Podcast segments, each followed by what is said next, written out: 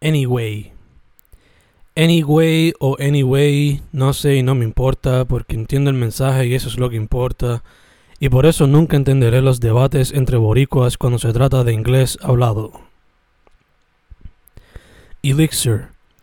Every single one of these poems serves as a potion, or better yet, an elixir, as I leave everything out there. All my thoughts, emotions, stories, ideas, and more in the white canvas known as the screen or paper, feeling better at the end, and like I can tackle whatever comes at me. Entertainment. We look for entertainment all across the web, and we often get inspired for a second, but sadly, we don't use it. Epiphany. It's amazing how many people fall for self proclaimed prophets just because they had an epiphany.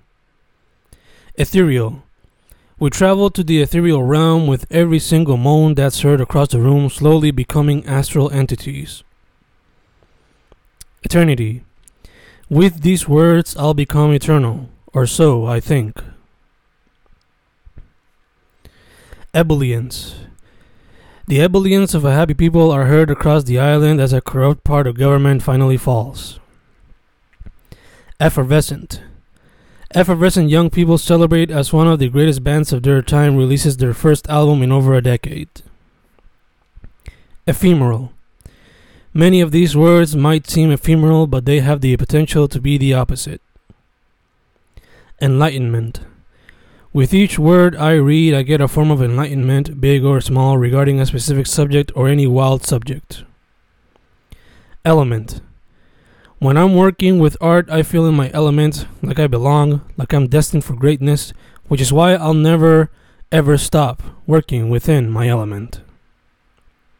Earth. I look at the earth, I want to work with the soil, get my hands dirty, and do something for the mother. There's already been too much damage. It's about time we do something, or else our sins will take us to the depths of hell, and we'll forever regret it, even in death. Enthusiast. I remember acting like a prick when a young kid wanted to be an artist looking for some clout, but then he proved me wrong when he actually showed care for the craft. Now I respect him, and we've made peace. Hopefully, he'll keep his word and keep working properly, not affecting others like I did him in the beginning. Eruption. An eruption occurs as your hands take actions within the confines of our bedroom. Emotions. Never would I play with your emotions, my love, and if I ever do, may the gods strike me in your favor. Encounter. Such an encounter could have easily been avoided had the people with power taken account for their actions, but here we are, years later, still fighting for our rights to have an equal chance for life. Expressive. Look at every Boricua's hand gestures, look at their entire body language, and tell me you haven't seen the most expressive people ever. Edgy. So many people try to be edgy on the web, but they just come off as assholes. For a lot of them, time is catching up, while others will never be affected, for they look the safe route of the internet and stayed anonymous forever. Exquisite. What an exquisite body you have, my love. I would eat it every day, all the time, if it weren't for life's responsibilities and my body's lack of stamina. Equally. We all wish to be treated equally, but our current reality doesn't allow it. I feel terrible for many of my friends, so I sit and listen and try to understand it all, aiding in any way I can, be it by being a simple shoulder to cry on or a voice that helps them in the process of storytelling. Enchanted. We've always called our island the Enchanted Island, La Isla del Encanto, but lately it has been more well known as the Haunted Island, La Isla del Espanto. Euphoria.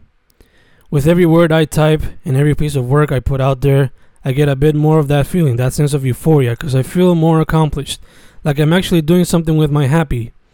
Do I struggle with every single project? Yes, there's always a bit of suffering. But giving birth to a new text, no matter the medium, always brings a big smile. Eclipse. An eclipse is formed, and the humans worship it, thinking of it as a god. Éxtasis. Tú, mi amor, eres el éxtasis que me llena de alegría. Gracias por siempre estar ahí. Gracias por siempre darme espacio para dejar afuera todos los problemas. Etc. Eventually, my work will be just a lot of etc., for it'll be so much that it'll be difficult to count. Enforcement Police state enforcement can be viewed every day now in the so called land of the free, and it just shows how much power and hatred the orange faced POTUS was looking to activate.